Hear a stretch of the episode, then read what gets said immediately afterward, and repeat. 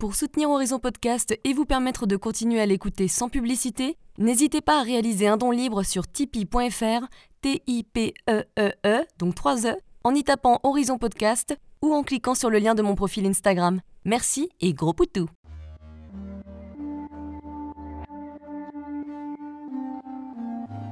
Hello, je suis Léna, passionnée de bien-être, mieux vivre et spiritualité. J'ai créé ce podcast pour faire connaître au plus grand nombre des méthodes alternatives pour aller mieux, que ce soit physiquement ou mentalement.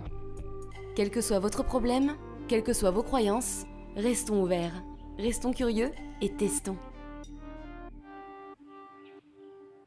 Bonjour à tous, aujourd'hui je reçois Nadia Christensen, naturopathe, auteure du livre Enfants en bonne santé toute l'année. Ça annonce la couleur, elle nous donne en effet plein de conseils aussi bien sur l'alimentation des enfants que sur leur digestion, sur leur santé bucco-dentaire et sur la santé de leurs os. Et oui, on est bien loin de les produits laitiers sont nos amis pour la vie. Elle nous donne également des astuces pour calmer les enfants un peu trop excités et les faire dormir rapidement, comment se protéger de la lumière bleue, comment gérer les heures d'écran, comment les faire participer et surtout les sensibiliser à manger plus sainement. Bref, plein de bons conseils pour que nos enfants soient en bonne santé et ça c'est trop cool. Bonne écoute Eh bien bonjour Nadia Christensen Bonjour Léna. Merci beaucoup d'être parmi nous. Je suis très contente de te recevoir. On va parler d'un sujet nouveau dans Horizon Podcast, la santé des enfants. Alors j'ai pas encore de petits poussins, mais au moins je pourrais le réécouter dans quelques années, c'est très pratique. Alors, commençons par l'alimentation, car c'est quand même la clé de la santé, hein, on commence à le savoir. Qu'est-ce que tu pourrais reprocher globalement au régime alimentaire des enfants? Qu'est-ce qu'on leur donne qui n'est pas bon pour eux?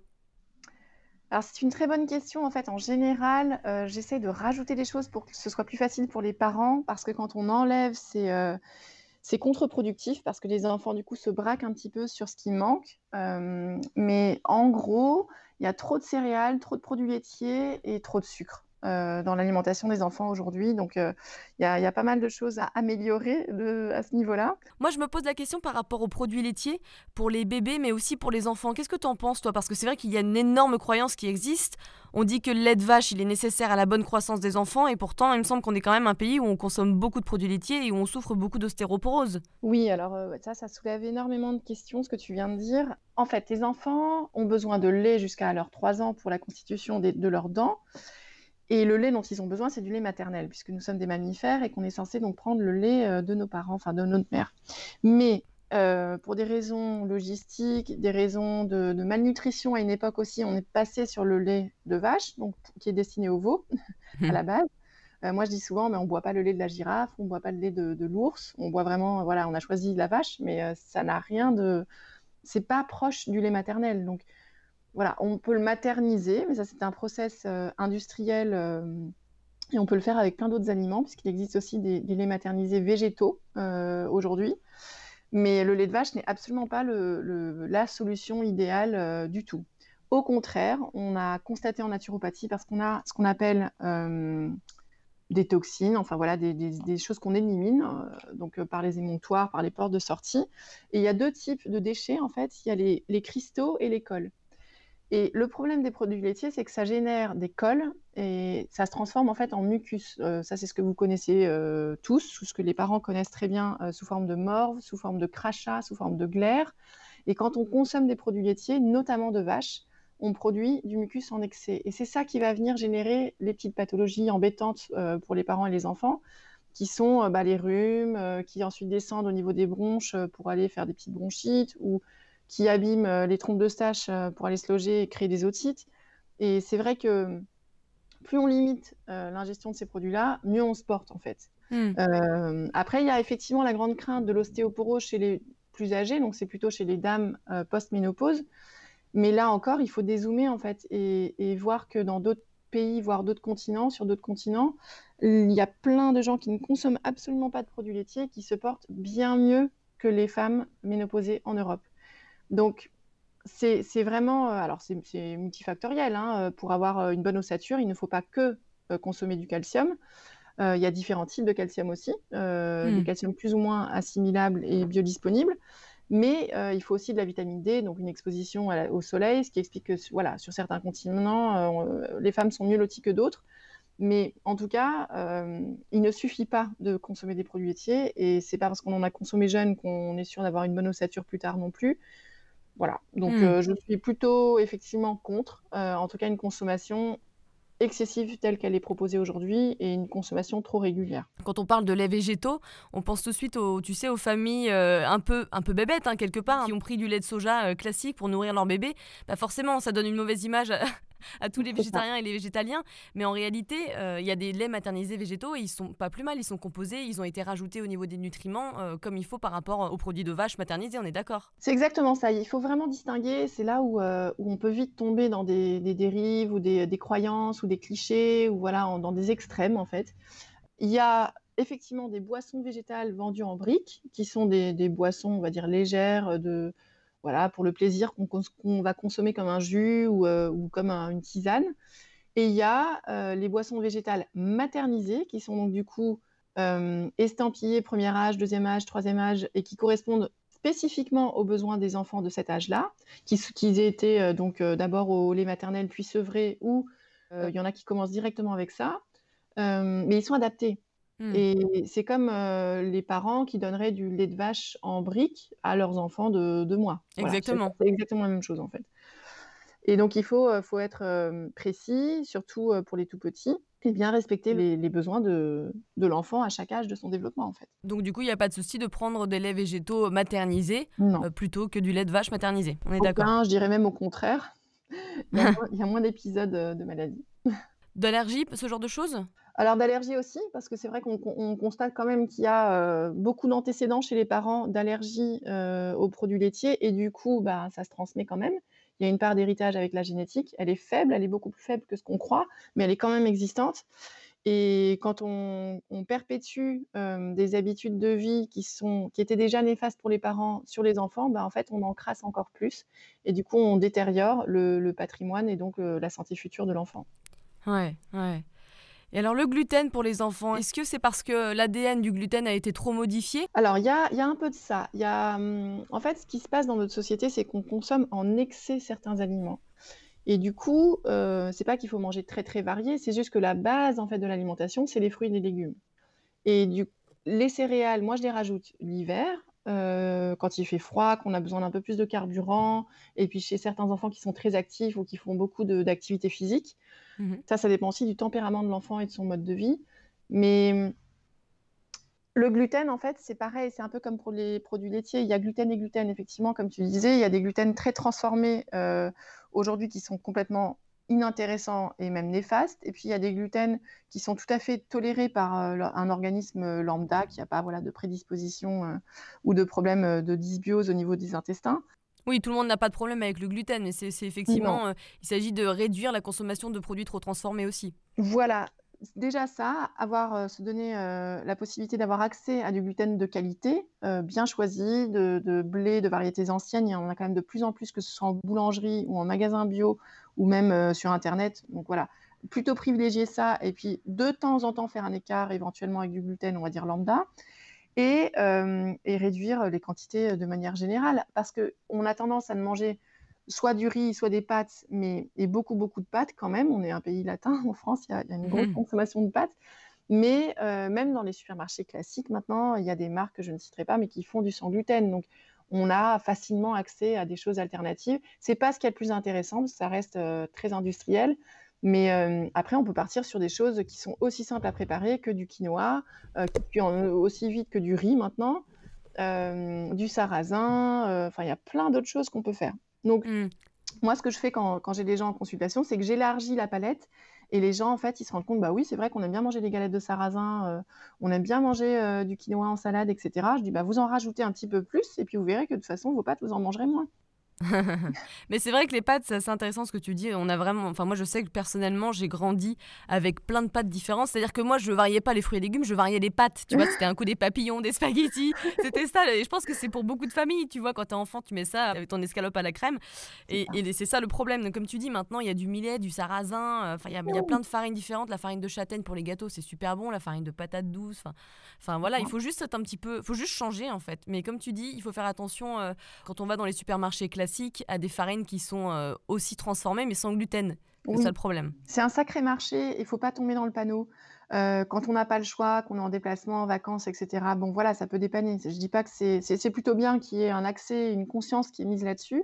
Mais, mais c'est pas, on passe pas d'un procédé industriel à un autre. En fait, l'idée, c'est vraiment d'améliorer. En naturopathie, on est dans la prévention, donc d'améliorer le capital futur et puis euh, d'avoir un quotidien quand même euh, plutôt agréable et euh, où tout va bien dans le ventre.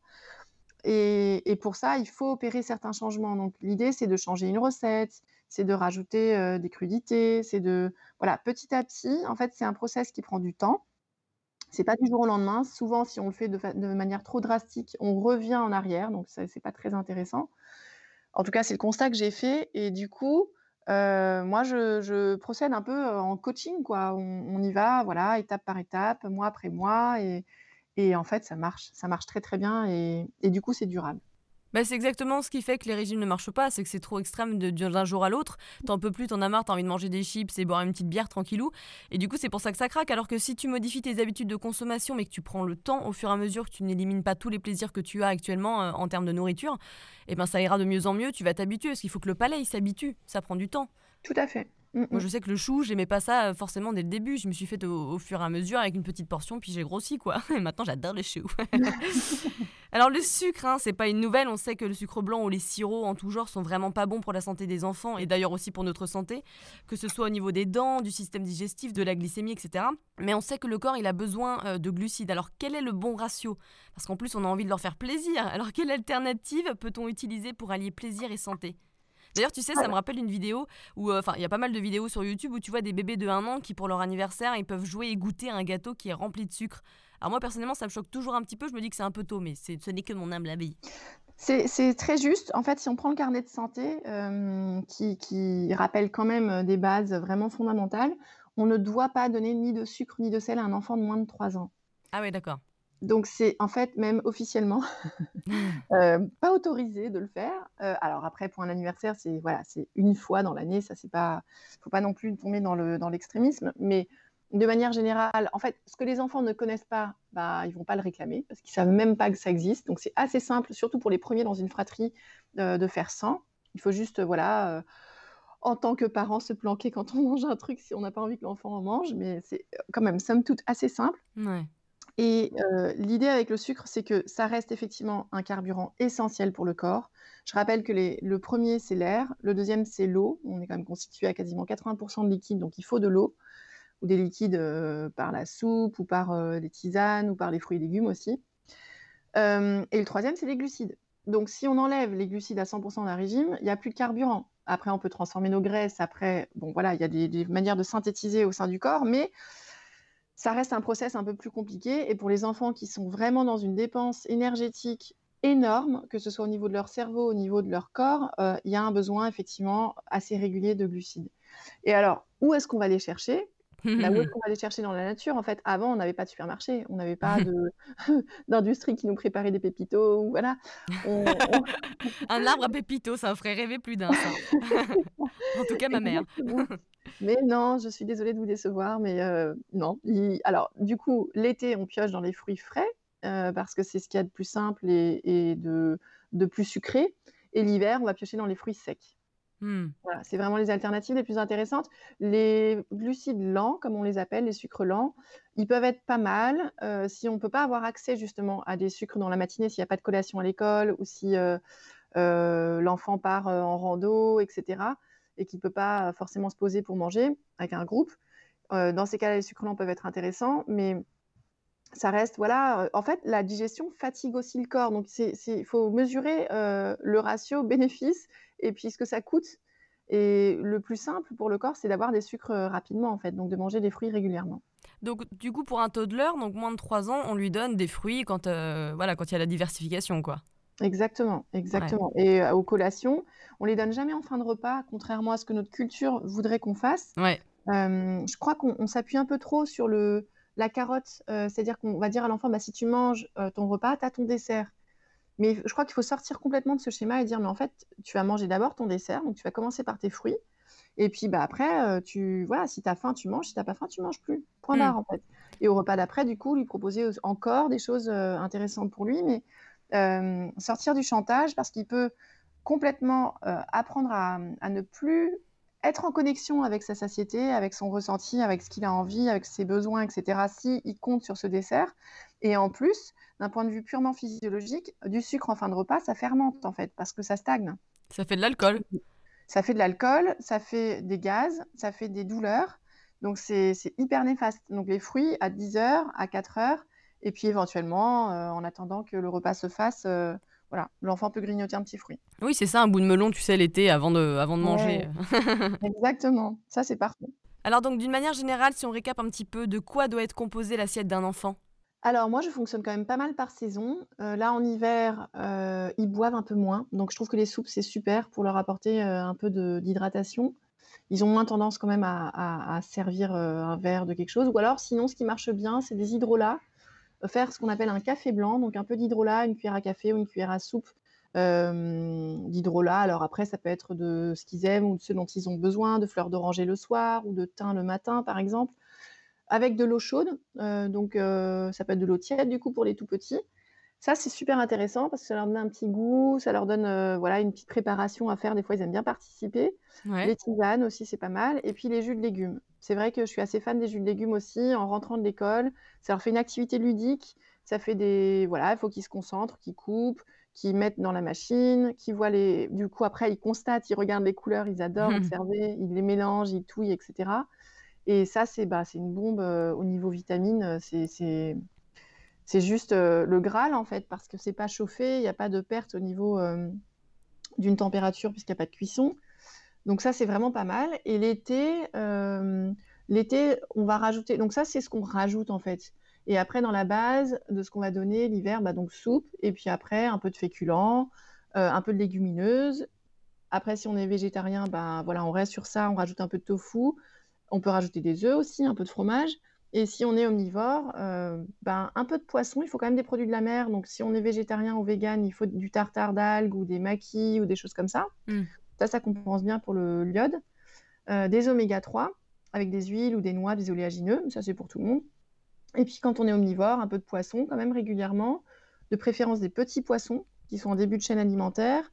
Et euh, puis, ben, un peu de viande aussi de temps en temps. Ouais. Mais c'est vrai que l'astuce là que tu donnes sur les jus, c'est vraiment très intéressant parce que si les enfants sont difficiles, qu'ils aiment pas trop les brocolis, bah c'est une manière de leur donner un peu de jus de légumes quoi. C'est une bonne manière de leur donner un, petit boost de vitamines. Exactement. Et s'ils n'aiment pas trop, on rajoute un peu de fruits. En général, la recette classique pour les naturopathes, c'est 80% de légumes et 20% de fruits. Alors bon, quand on est puriste, on, met, on va mettre du citron, hein, on va pas mettre des, de l'ananas. Mais pour les enfants, bon, ça va, ils ont encore un foie en bonne santé.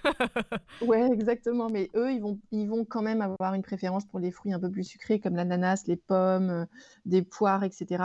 Donc, si on voit que ça coince un peu, on rajoute un peu de fruits. En fait, on les déshabitue petit à petit. Il ne faut pas chercher à les convaincre tout de suite de quelque chose. On se retrouve à mi-chemin ils ont quand même déjà bu, euh, on va dire, des épinards ou, euh, ou un peu de patates douces ou n'importe quoi en cru, eh ben voilà, c'est déjà ça, on rajoute le fruit et puis petit à petit, euh, on leur dit: «Ah bah, aujourd'hui j'en ai pas acheté, tiens, j'ai qu'une pomme, il me reste plus qu'une pomme» et puis, bah, en fait, ils le boivent parce qu'après leur palais s'habitue. Exactement, ouais, encore une fois, ça prend du temps, hein, comme les habitudes, hein. C'est ça. Alors, un moment hyper important de la journée, c'est le petit déjeuner. Euh, je pense qu'on est bien loin maintenant des céréales hyper sucrées avec du lait de vache, des chocs à pic ou cornflakes. On est plus sur de la protéine et du lipide, non? Et aussi pour les enfants. Oui, tout à fait. En fait, le moment du petit déjeuner est crucial parce que euh, on déjeune déjà, euh, donc on rompt un jeûne, qui est quand même un moment important de repos, de régénération, de récupération à tous les niveaux, au niveau cellulaire, au niveau nerveux, etc. Et donc rompre un jeûne avec quelque chose de trop sucré, c'est violent pour le corps. Ça, lui, ça le force à sécréter de l'insuline en grosse quantité. Et on constate quand même malheureusement euh, que bah, le diabète progresse et que ça va être un, gros problème sociétal, à mon avis. Ça l'est déjà un peu, hein, mais ça, ça explose. Et donc pour prévenir ça et pour ménager un peu le pancréas, l'idée c'est effectivement euh, de rester plutôt sur quelque chose de ce que c'est ce qu'on mangeait avant en fait, des, vrais repas le matin. Donc ça peut être des cracottes. moi je suis plus anti-gluten hein, pour mmh. faire simple. Donc s'il y en a, s'il y a du gluten, bon on en prend. Si on peut s'en passer, on prend des cracottes type pain, pain des fleurs ou autre. ça peut être des galettes de sarrasin, ça peut être des pancakes avec des farines intéressantes. Et là, il y a des astuces en fait. On va pas sortir la poêle tous les matins. On va faire du batch cooking. On va faire, je sais pas, 30 ou 40 pancakes le week-end. On les congèle et on les sort, on les passe au grille-pain ou au four. C'est clair, hein, mais c'est génial, même pour les. Moi, je fais des banana bread et je fais la même chose. C'est super pratique. Hein. Exactement. En fait, ce qu'il faut, c'est s'équiper. euh, ce qui, ce qui est compliqué pour les parents, souvent, c'est qu'ils se disent, mais j'ai un moule, bon, bah, le truc, il est bouffé en deux, même pas en deux jours, en un jour, c'est fini, il faut que Mmh. je recommence. Et ben l'astuce, c'est d'en acheter plusieurs, c'est d'avoir quatre moules que tu mets en même temps dans le four, et clac, tu as ton, tous tes petits déj pour la semaine, en fait. Ouais, c'est pratique ça. C'est ça. Ou alors, j'ai des mamans qui achètent des des trucs à pancakes là, que tu peux brancher, elles en achètent plusieurs. Donc heu, voilà, elles sortent leurs 2 machines, elles font leurs, heu, 20 pancakes en une demi heure et clac, au congèle. Ouais, c'est clair, ouais, ouais, tu investis ça, tu demandes ça à Noël à tes parents. Exactement. Ouais, ouais, non, c'est vrai que c'est très pratique. Donc oui, en tout cas, heu Donc oui, ça peut être des œufs, ça peut être, heu, moi j'ai des enfants qui adorent, heu, le saumon fumé, la truite, du tarama éventuellement, enfin des choses, bon après de qualité, hein, faut les prendre pas pas, pas le tarama rose, pas le 1er prix, voilà, plein de colorants et cetera, avec des mauvaises huiles, mais il y a il y a des choses très intéressantes et les enfants, en fait, ils se posent beaucoup moins de questions que nous. Ouais, c'est clair. Donc s'ils ont faim, ils mangent, ça c'est sûr. Ouais. Et toi, donc tu leur donnes principalement de donc du poisson ou ça change, heu, toute la semaine? Alors nous, heu, bon chez nous, moi je suis végétarienne, donc heu, j'en mange pas, nous c'est tartare d'algues, mais mes enfants de temps en temps me réclament quand même de la viande ou du poisson et quand ils en veulent, je leur en achète. D'accord. Après le matin, bon nous on est plus fruits et yaourts, heu, végétaux, on aime beaucoup ça et dedans on rajoute, du pollen, parfois de la spiruline si on en a, qu'est-ce qu'on rajoute d'autre? Bah, après des fruits frais, hein, heu, les fruits ça reste quand même, heu, c'est vrai qu'on en mange plus l'été que l'hiver, heu, soit sous cette forme-là dans un une petite, un petit une petite coupelle ou alors sous forme de smoothie, donc avec des boissons végétales, soit maison, soit achetées, et des fruits. Qu'est-ce qu'on mange d'autre? Après ça peut être de l'omelette, ça peut être des pancakes, heu, au sarrasin avec de la confiture sans sucre ajouté. En fait, on peut consommer des choses sans sucre, il faut juste faire attention. Avant, quand il y avait pas de sucre, on mettait nécessairement des édulcorants de synthèse. Aujourd'hui, quand il y a pas de sucre, en fait, il y a juste pas de sucre. Il Voilà, c'est ça, c'est se déshabituer du goût du sucre. Oui, exactement, on n'en a pas besoin et les fruits sont suffisamment sucrés. La raison pour laquelle les industriels, heu, mettent du sucre souvent, c'est que les fruits sont pas suffisamment mûrs et du coup, ils sont pas bons. Ouais. Donc faut choisir des marques, heu, qui choisissent des fruits, heu, qui arrivent à maturité, qui du coup sont mais enfin franchement, aussi bons qu'une confiture classique, quoi. Non, puis comme tu dis, c'est vraiment de la prévention pour nos enfants. C'est vraiment ne pas les habituer à manger toujours des gâteaux des 4 heures, heu, remplis de choses industrielles. Exactement. Ouais. C'est un gros travail, mais en fin de compte, si tu t'y prends dès le début, le gamin, il va moins demander, j'imagine? Tu as tout compris. En fait, il faut être très, très strict dès le début et c'est super simple avec le 1er. Le 2e, c'est un peu moins simple parce que le 1er, du coup, va à l'école, il est exposé à d'autres choses, il ramène des copains à la maison, c'est un peu plus compliqué. Mais quand même garder cette ligne, heu, directrice en disant: «Bah, en fait, j'ai pas» ou heu, oui, leur dire: «Oui, oui, heu, tu en auras, on fera, heu, si tu as goûté le Nutella, bon, bah, tu auras du Nutella, mais pas aujourd'hui, un autre jour». Donc pas interdire, mais en même temps ne pas en avoir, en fait. Parce Ouais. que quand on en a, on en mange et il y a plein de parents qui me contactent en me disant: «Mais je sais pas comment faire, heu, ils sont là avec leurs leurs céréales hyper sucrées le matin». Je dis: «Mais en fait, il faut plus en acheter». Oui, déjà, c'est ça. à un moment donné, c'est c'est pas leur dire comme ça: «Je ne t'en achèterai plus jamais», évidemment, ça va créer des blocages et des disputes, mais dire: «Ah bah, il y en avait plus, donc je t'ai pris ça, est-ce que ça te plaît?» Et passer, par exemple, une bonne transition pour ça, c'est de passer sur le porridge, surtout l'hiver, c'est hyper simple Ouais. et ce que les enfants adorent, c'est composer eux-mêmes, donc leur mettre des petits bols, des petites coupelles avec, heu, des pépites de chocolat, des noix, des noisettes, heu, des fruits secs et cetera. Ils composent leur propre truc et ils sont juste trop contents. Et tu peux mettre d'ailleurs des flocons de sarrasin. Voilà, exactement, ou de l'avoine sans gluten ou d'autres choses, heu, il y a plein de porridge différents maintenant, c'est Et de la banane qui va sucrer. Voilà, mais ce genre oui, de ouais. exactement, un peu de sirop d'érable éventuellement ou Oui, c'est ça, ouais, c'est pas compliqué, hein. Non, finalement, c'est c'est c'est un apprentissage, mais si tu t'y prends tôt, heu, ça devrait le faire. Quand je pense, moi, à tous mes goûters, mais mon Dieu, c'était du Fanta avec, heu, avec des BN, des trucs. Mais même là, maintenant, ça me ça me ça me dégoûte parce que je suis complètement déshabituée du sucre. J'en mange, heu, jamais pratiquement et du coup, j'ai plus du tout cette envie, tu vois? Moi, heu, je sais pas, à la limite, un banana bread, pour moi, c'est mon truc sucré, tu vois? Alors qu'il y a même pas de sucre, c'est juste de la banane. Enfin, c'est un autre une autre forme de glucide, quoi. Exactement et le corps, ce qui est drôle, c'est que enfin drôle, le sucre, heu, industriel raffiné, heu, donc il il contient plus rien, en fait, d'intéressant. Le sucre blanc, heu, il est juste acidifiant pour l'organisme. Il est pas acide, mais il va acidifier parce qu'il va aller puiser les minéraux pour compenser. Donc il te déminéralise, il est il est vraiment très c'est pour ça qu'on a des caries après. Il est, hem, il est vraiment, très, très néfaste, mais il y a des sucres plus intéressants qui sont plus complets avec des minéraux, voilà, qu'on peut prendre de temps en temps. Mais le problème de du sucre comme ça isolé, en fait, c'est qu'il est addictif. Alors que quand il vient, il est présenté sous forme totale euh, avec un fruit dans son entièreté, euh, dans son totem en fait, comme on dit en, phyto, mmh pour une plante, il va avoir les fibres pour ralentir justement l'absorption de sucre dans le sang, de l'eau aussi pour répartir, les minéraux pour compenser l'éventuelle acidification. Donc c'est quand même incomparable en fait. Il y, a, sucre et sucre. Et c'est un peu comme pour les boissons végétales, euh, c'est un peu comme pour le lait, c'est un peu comme pour les, huiles essentielles. C'est des mondes en fait. Et mmh. on ne peut pas passer d'un extrême à l'autre, mais il faut explorer ce monde et aller sur le chemin de la découverte et se dire bon bah tiens j'ai testé ce sucre là, comment est-ce que mon enfant réagit? Il y a des, tests hyper simples à faire en fait, comme leur donner du sucre ou ne pas leur en donner le soir par exemple et voir comment ils réagissent, comment est-ce qu'ils se couchent, comment se passe le sommeil, est-ce qu'il y a des réveils la nuit, etc. Ça, après, il y a, moi j'ai fait ça avec les miens, hein, leur donner par exemple, dire, bah, tu veux un truc sucré, une part de gâteau? Bon, moi c'est plutôt des gâteaux maison, mais tu veux une part de mmh. gâteau, ok, mais tu vas manger des dates avant. Tu vas manger quoi, pardon? Des dates. Mmh. Donc je leur proposais des dates, donc ils mangeaient, bah, en fait c'est bon les dates, hein, si t'en prends des bonnes qualités, donc ils en mangeaient deux, trois, et après tu leur proposes du gâteau, ils font ah non, en fait, ça va, ça va, je suis calée. et du coup, t'évites, tu repousses voilà, l'ingestion de certains aliments que tu n'a pas besoin de leur donner, en fait. Ils n'ont pas besoin de manger de gâteau. Donc, euh, Ouais, ouais, tu peux les leurrer comme ça, les amener en douceur vers des changements ou des alternatives euh, qui vont garder comme réflexe plus tard aussi, je pense. Et puis tu peux faire aussi euh, des à la maison, beaucoup moins sucrés. Bah oui, exactement. Ça prend deux secondes à faire en plus. Hein. Il me semble que c'est pas long du tout. Hein. C'est la cuisson qui est longue, c'est tout. C'est ça. Bah, souvent, en fait, c'est un problème d'équipement, c'est un problème de, je pense que le batch cooking, c'est quand même la solution pour pas mal de gens parce que tu, consacres deux heures ou trois heures à, tout ce dont tu as besoin dans la semaine et du coup, tu n'as plus à y penser. Tu te libères du temps et, de la charge mentale. Ouais, exactement. Tu fais ça le dimanche, hop, hop, hop, tu te mets une petite série sur Netflix à côté ou un morceau de musique ou mon podcast. exactement.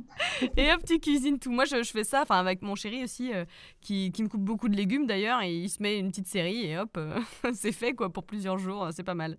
Exactement. Alors, quel conseil tu pourrais donner aux enfants qui sont soit constipés ou le contraire avec la diarrhée? Qu'est-ce qu'on peut faire pour résoudre ce problème? D'ailleurs, tu dis, hein, il me semble que c'est utile de faire manger beaucoup de fruits à des enfants qui ne boivent pas assez. Ça, contient beaucoup d'eau, donc c'est très pratique. Oui, alors pour la digestion, s'il y a de la constipation ou qu'il y a de la diarrhée ou une alternance aussi, parce que des fois, il y a ce qu'on appelle la diarrhée réactionnelle, c'est-à-dire que l'enfant ou l'adulte hein, euh, va se mettre en diarrhée après une période assez longue de constipation, donc le corps va chercher à éliminer naturellement. Alors, euh, en naturopathie, on n'est pas dans du symptomatique, c'est-à-dire qu'on va pas forcément chercher à juste résoudre ce problème-là, mais on va aller remonter à la cause, donc on fait du causalisme, pour aller chercher qui a déclenché cette, euh, cette constipation, qu'est-ce qui fait qu'elle est installée? Et pareil, si l'enfant est en diarrhée, comment est-ce qu'on peut l'aider à, stabiliser ça, euh, par l'alimentation ou après ça peut être, ça peut aussi être des blocages énergétiques ou émotionnels un enfant qui se retient parce qu'il va à l'école et qu'à l'école, il n'y a pas de porte dans les toilettes ou parce qu'il trouve ça sale, etc. C'est que à la maternelle, non? C'est que à la maternelle, mais c'est assez choquant parce que c'est quand même un âge où, certes, ils n'ont pas trop de pudeur, ils sont plutôt à l'aise avec leur corps, mais on leur apprend en fait que ce moment-là, c'est pas un moment intime, alors que ça l'est. Il n'y a pas de raison qu'ils n'aient pas droit eux aussi à ça. Alors c'est pour des raisons de sécurité, mais je pense qu'il y a moyen d'inventer aujourd'hui, quand même au XXIe siècle, des solutions qui conviennent à tout le monde, qui sécurisent à la fois l'adulte et surtout qui rassurent l'enfant quand il est. Euh, en fait, il fait à ce moment-là ce qui est le plus important pour lui dans la journée. Parce que si on, se trimballe nos déchets euh, sur plusieurs jours, bah, on ne peut pas bien fonctionner en fait, ni physiquement ni mentalement. Ça vient vraiment polluer. Mmh. Ouais.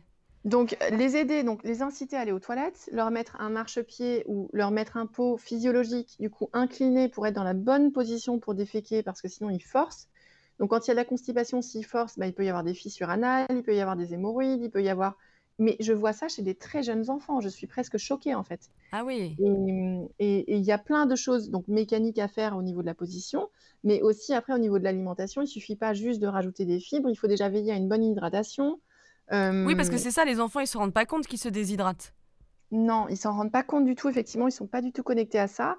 Et, et ils ont souvent pas accès. C'est-à-dire que quand ils sont en classe, ils peuvent pas boire. Ils n'ont pas leur gourde sur la table comme nous. On peut... Nous, au travail, on a droit à notre mug ou à notre euh, thermos, etc. Et eux, non.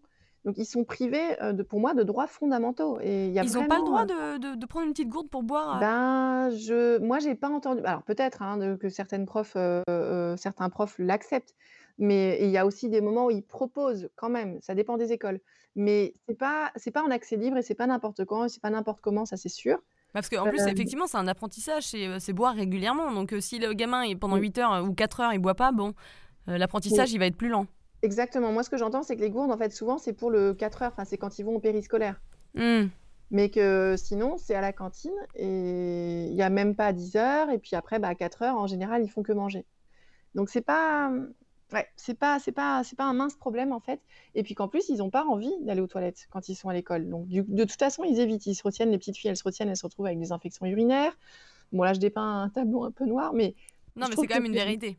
Oui, c'est quand même assez grave de retrouver ça chez des enfants, quoi. C'est pas normal non plus d'être en constipation, euh, chronique, euh, quand on a 3 ans, alors qu'on euh, on a accès à une alimentation quand même très variée et que les cantines, peuvent elles peuvent tout à fait, proposer des menus intéressants.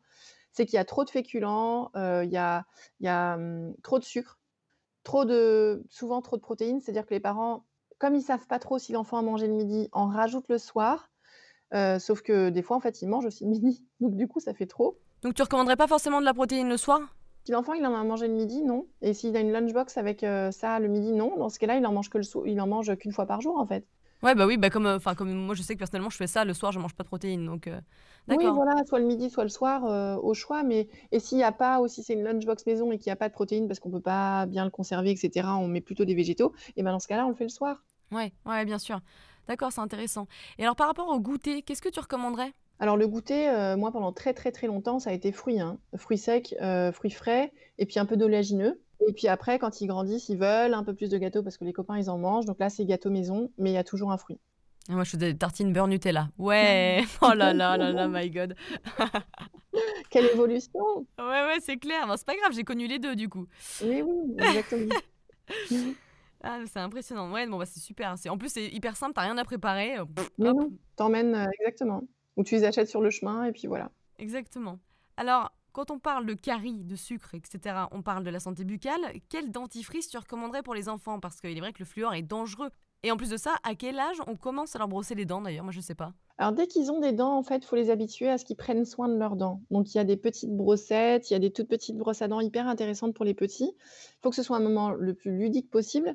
Euh, on peut se servir d'un sablier aussi pour, euh, du coup, euh, voilà, quand même installer un certain temps de brossage parce que mmh sinon ça peut aller très très vite avec les enfants. C'est fait. voilà, c'est bon. Et, et, donc il y, y, a tout ce, ce côté rituel. je pense qu'il faut l'instaurer le plus vite possible pour que l'enfant prenne l'habitude et il faut lui montrer aussi. Donc en le faisant, moi je me brosse souvent les dents en même temps que je dis ah regarde, je vais au fond, regarde, je vais sur le côté, etc. Parce que c'est en nous voyant faire en fait qui qu'ils intègrent euh, à la fois les gestes et puis euh, la régularité, le fait que voilà, on prend soin de nous. Euh, et c'est une fois par jour pour les enfants, les jeunes enfants? Alors, idéalement, deux fois par jour, donc après le petit-déj et, le soir. Mais, et des fois, il y en a qui en emmènent quand même. J'en ai vu à la crèche ou à la maternelle, ils ont le droit d'en emmener. pourquoi pas En fait, dès qu'ils peuvent, parce qu'on se brosse rarement trop les dents. et effectivement, la question du dentifrice se pose. Alors, elle se pose moi, je ne suis pas une extrémiste, donc je ne vais pas dire que je suis contre tous les dentifrices au fluor, mais je suis contre les dentifrices au fluor pour les tout petits qui avalent leur dentifrice. Parce mmh. qu'en fait, il est étudié pour, des... pour, pour s'occuper des dents, en fait, ce dentifrice, mais pas pour être ingéré. donc les quantités sont bien trop grandes et il y a tellement de belles marques maintenant qui font des dentifrices intéressants pour les enfants sans fluor. Et je pense que jusqu'à ce qu'ils soient capables de recracher, il faut vraiment rester là-dessus. Et de toute façon, il me semble quand on prend n'importe quel dentifrice, à la base, c'est la taille d'un petit poids qu'on doit mettre sur la brosse. Oui. Oui, oui, oui. De toute façon, dentifrice ou pas dentifrice, c'est surtout le brossage qui compte. Ouais. Mais bon, c'est vrai qu'ils préfèrent quand c'est un petit goût de myrtille ou s'il y a un peu de mousse ou si machin.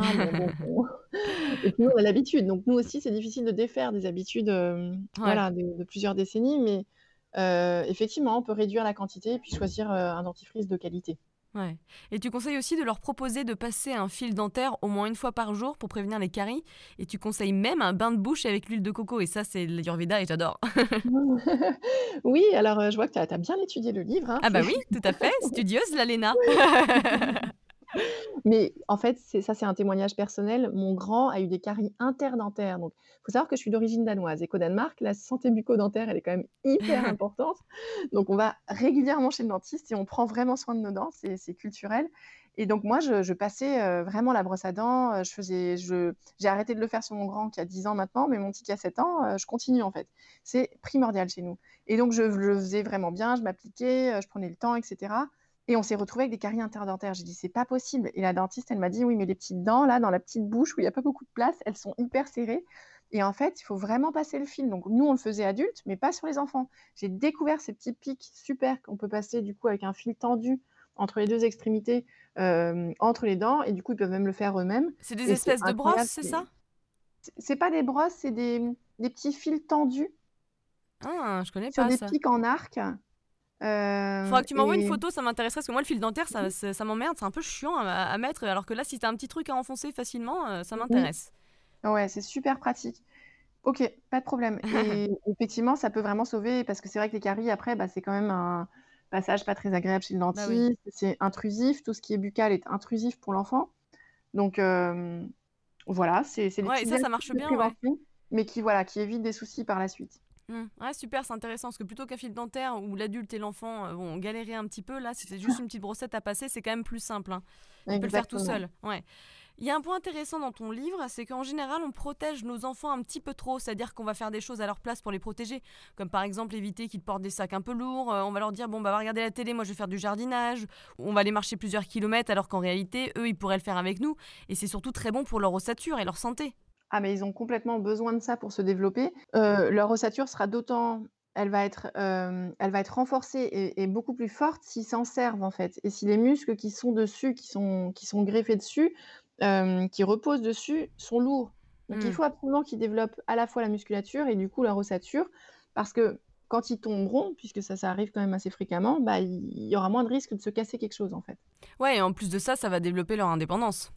Et puis après, ils seront beaucoup plus autonomes, ils pourront faire beaucoup plus de sortes de sports différents. Enfin, c'est un bonheur pour eux. Et puis, c'est une satisfaction personnelle que d'être bien dans son corps et de, savoir s'en servir. Mmh. Euh. Ils sont tous curieux d'essayer différentes choses, mais perdent assez vite confiance en eux si euh, ils ne se sont pas exercés.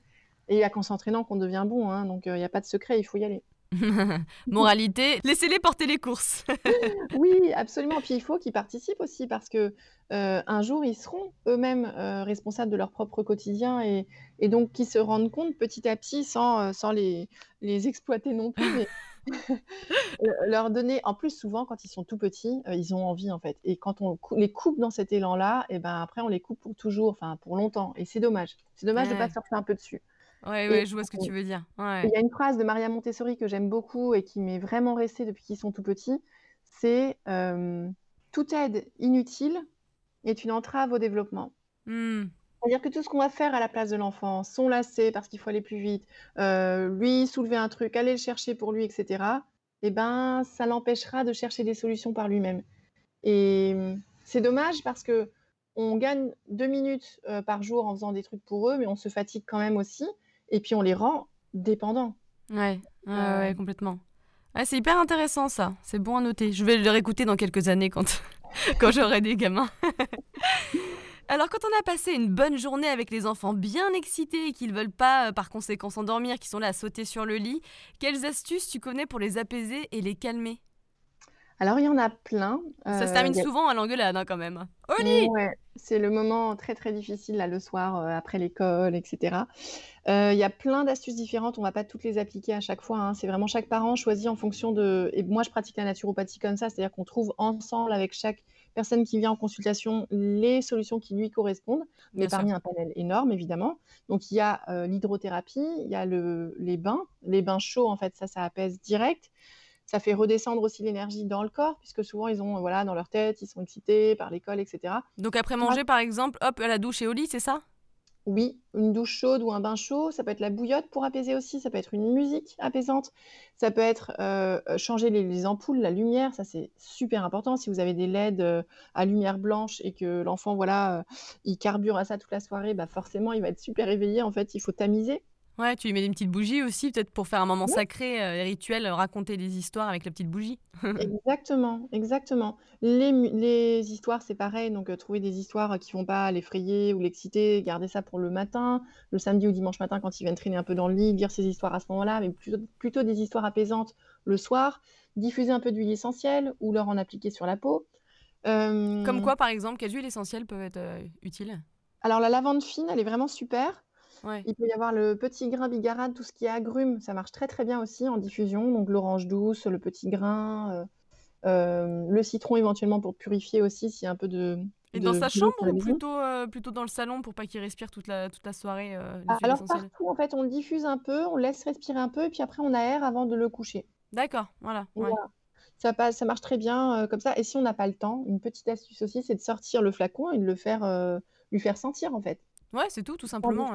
Mais tout mmh. simplement. Je ne conseille pas de mettre sur un mouchoir et de le mettre dans le lit, parce que là, pour le coup, ça fait beaucoup d'huile essentielle, je trouve. Donc ni sur sa peau, sur son petit poignet. Alors, on peut mettre une petite goutte, si, de temps en temps, on va pas le faire tous les soirs, mmh. mais on peut en mettre de temps en temps, si. Et surtout si on fait un massage, en fait. Ça, c'est une autre astuce, ça marche très très bien de les détendre par un petit massage des pieds euh, ou, le dos, et puis de leur parler en même temps. Ça les, ça les fait recentrer en fait sur euh, le moment de détente et passer sur le système nerveux parasympathique. Donc, euh, de voilà, décrocher un peu de, l'autre, le sympathique qui est tout le temps en action. On le connaît bien, le sympathique. Il est moins sympa d'ailleurs, hein, mais bon. Ouais, il porte mal son nom. ouais, c'est ça exactement, un nom à la con. Euh, bah, justement, parlons de la lumière bleue. Alors, comment on peut s'en protéger? Combien d'heures les enfants peuvent jouer avec leur console ou regarder la télé? Et à partir de quel âge? Oula, alors là, c'est une question pour des spécialistes. Hein. Toi, qu'est-ce que tu conseilles à ce moment-là? Oui, euh, bah, le moins possible et le moins tard possible. C'est-à-dire que quand on rentre trop tard le soir, c'est pas possible. Enfin, moi, je sais que chez moi, euh, passer 19h, il n'y a rien. C'est voilà, c'est fini. après, ça peut être bon. Déjà, il y a des filtres qu'on peut installer sur les écrans. Donc ça, je conseille évidemment de faire ça. C'est quand même quelque chose d'assez simple sous forme d'appli. Ouais. Mmh, et, puis les habituer aussi aux saisons, donc dire que l'été, bah, comme il y a plus de lumière dehors, on peut quand même, on tolère mieux les écrans que l'hiver où on est dans le noir. Mmh. Et du coup, voilà, ça fait, c'est assez violent en fait pour, euh, pour le métabolisme. Et puis leur expliquer, leur dire, mais en fait, cette lumière-là, elle t'empêche de dormir, c'est-à-dire qu'elle elle, euh, elle bloque la sécrétion de mélatonine et du coup, ton corps, il n'aura pas, c'est pas toi, hein, c'est pas toi qui est défaillant, c'est juste que mécaniquement, enfin, chimiquement, ton corps, il ne, pourra pas faire ce qu'il faut pour que tu puisses dormir après. Donc, tu vas être énervé, tu vas être fatigué, ça va être le cercle vicieux. Mmh. Et donc, trouver des moments, ça peut être le mercredi après-midi ou le samedi, dimanche dans la journée, où là, par contre, c'est autorisé. Ouais, ouais, complètement. C'est pas à disposition et c'est pas n'importe quand et on ne s'endort pas avec. J'ai eu des, histoires d'enfants qui s'endorment avec leur iPad. Non, mais ça, c'est pas possible. Mmh. Il faut le dire. Ouais, ouais, non, c'est un peu tôt. Euh. Après, bien sûr, on fait ce qu'on fait ce qu'on peut. Hein, quand t'es maman célibataire et que t'es en train de faire la vaisselle et les gamins sont en train de crier partout, bon, bah, des fois, tu fais ce que tu peux, mais, mais voilà, le moins possible, c'est le mieux. Et il y a des podcasts quand même. Ce qui est génial aujourd'hui, c'est qu'on a accès à ça. Avant, il y avait la radio. Après, il y a eu un peu de télé euh, à euh, tout à fait acceptable. Maintenant, je crois que les écrans, il faut quand même chercher des alternatives. Il y a la musique aussi. Il y a des, des parents qui mettent certaines musiques le soir qui sont super intéressantes et puis, il y a les bouquins, il y a aussi d'autres activités, il y a le dessin. Moi, je sais que les miens sont très dessins, qu'on peut instaurer, qui sont pas forcément plus compliqués. Alors si, il faut les instaurer. C'est sûr que ça prend toujours un petit temps au début pour le démarrage, mais une fois que c'est en place, après, ça roule. C'est pas tellement plus simple de mettre ta télé, en fait. C'est pas mmh. forcément plus simple. Ouais. Ouais, C'est encore une fois, c'est une habitude. C'est ça, exactement. Alors, on peut pas être euh, à la fois en train de faire le batch cooking, en train d'installer une nouvelle habitude, en train de diffuser les huiles essentielles, etc. Il faut choisir euh, ses batailles, clairement. Mais euh, on peut aussi se dire, par exemple, là, on arrive en 2021 et donc début de l'année avec des, bonnes résolutions, se dire, bah, je vais changer un truc par mois. Ouais, c'est pas mal ça. Voilà, je me, ce mois-ci, je vais juste mettre un peu d'huile essentielle. Et le reste, je laisse. Les pizzas surgelées, je les laisse. Les machins, je laisse. Mmh.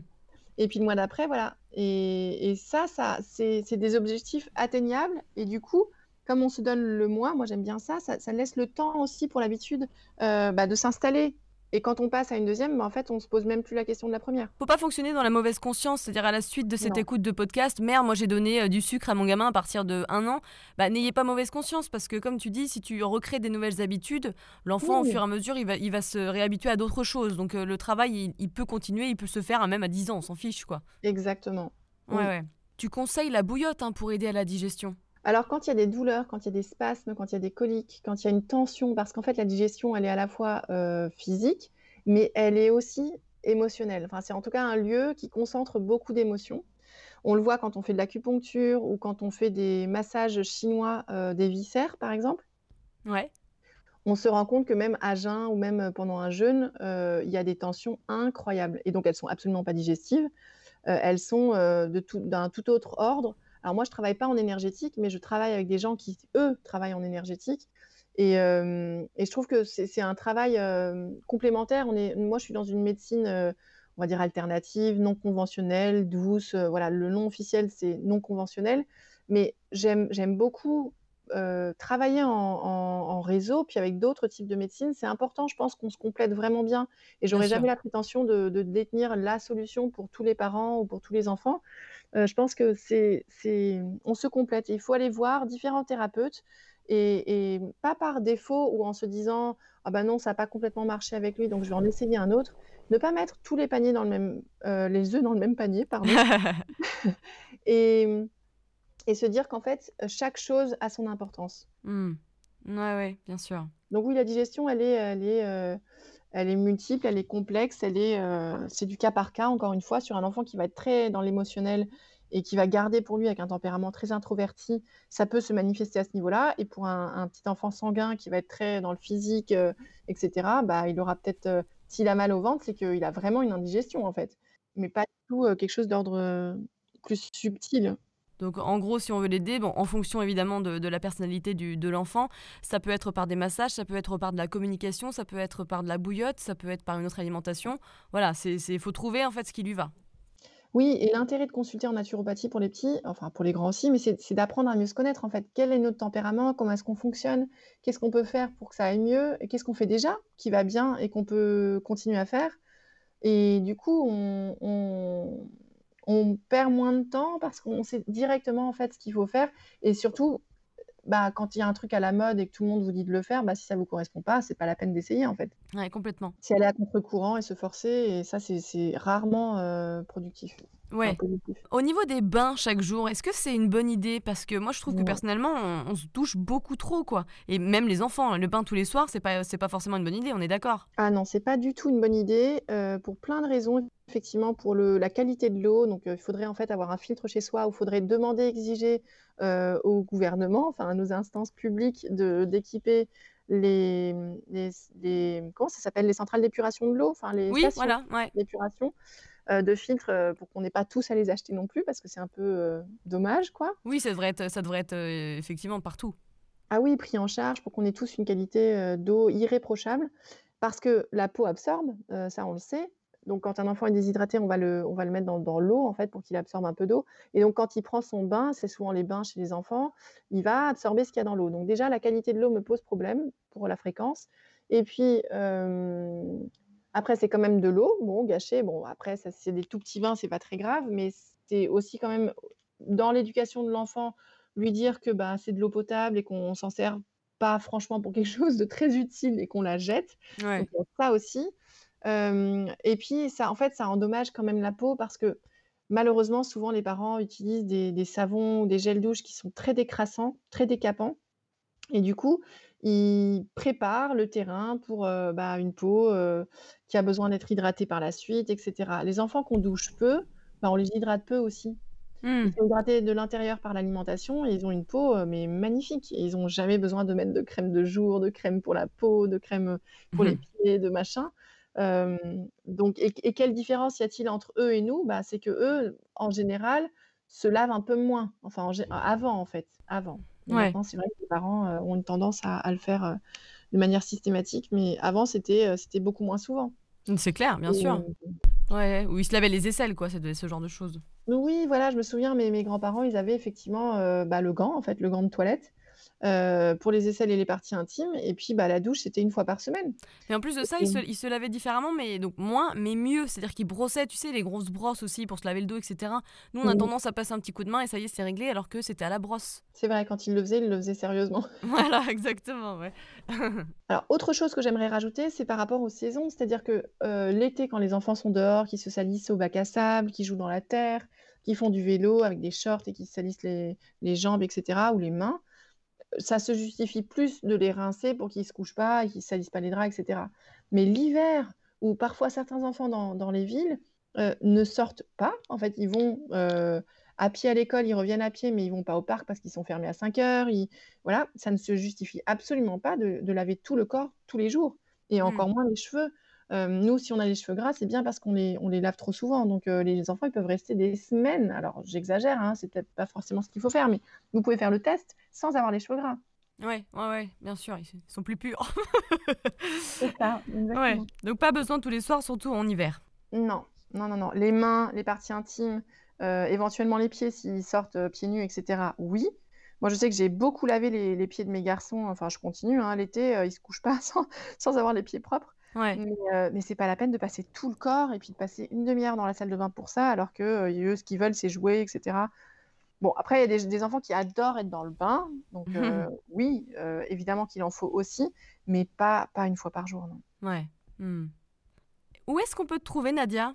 Alors, euh, depuis la nouvelle configuration internationale, je suis, depuis les, les confinements que nous avons vécus, je suis en ligne. Donc, je fais toutes mes consultations par Zoom. Et ce qui est intéressant, c'est que du coup, bah, j'ai vraiment des gens de partout, de la Réunion, euh, d'autres pays francophones comme la Belgique. J'en ai même eu d'Angleterre. Enfin, donc ça, ça a complètement changé ma façon de, de travailler. Mais euh, voilà, en ligne. Et puis après, je donne des cours aussi dans des écoles de naturopathie. Je fais des conférences. Euh, j'ai écrit un livre et je signe pour un deuxième livre que je suis très très heureuse bah, de pouvoir bientôt partager avec vous. Donc voilà.